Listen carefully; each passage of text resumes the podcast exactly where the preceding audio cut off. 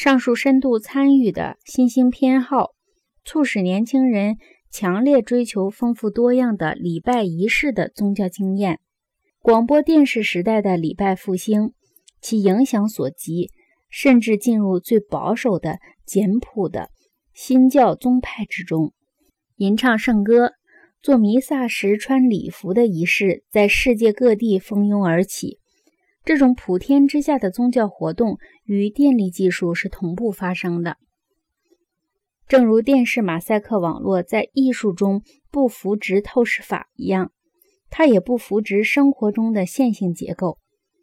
电视出现以后，装配线就在工业中消失了。电视一降临，装配线就退出了工业生产。员工加政策的管理结构已经消融。经纪人的路线、党派路线一去不复返，招待会上排队的拘谨现象一去不复返，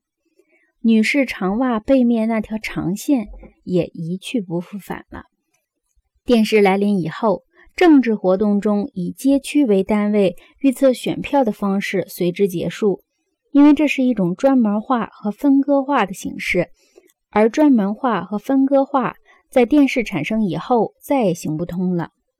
我们看见的不再是选举人的街区，而是选举中的整体图像，是覆盖宽泛的形象。我们看见的不是政治观点或政治讲坛，而是整个的政治姿态。我们看重的不是产品，而是生产的过程。在新鲜快速发展的时期，事物的轮廓变得模糊不清。我们在电视形象中看见的是模糊的轮廓占据上风，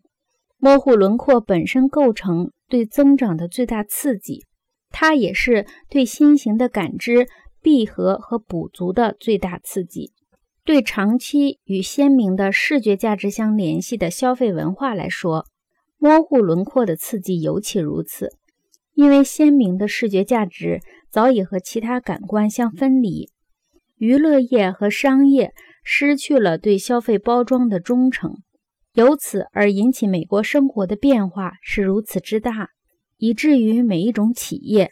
从麦迪逊大街的广告业到通用汽车公司、好莱坞和通用食品公司，都受到了彻底的震撼，并因而不得不谋求新的行动策略。电力内爆即收缩。对人际关系和国际关系所产生的影响，正是电视形象正在对自我传播或内心感知所造成的影响。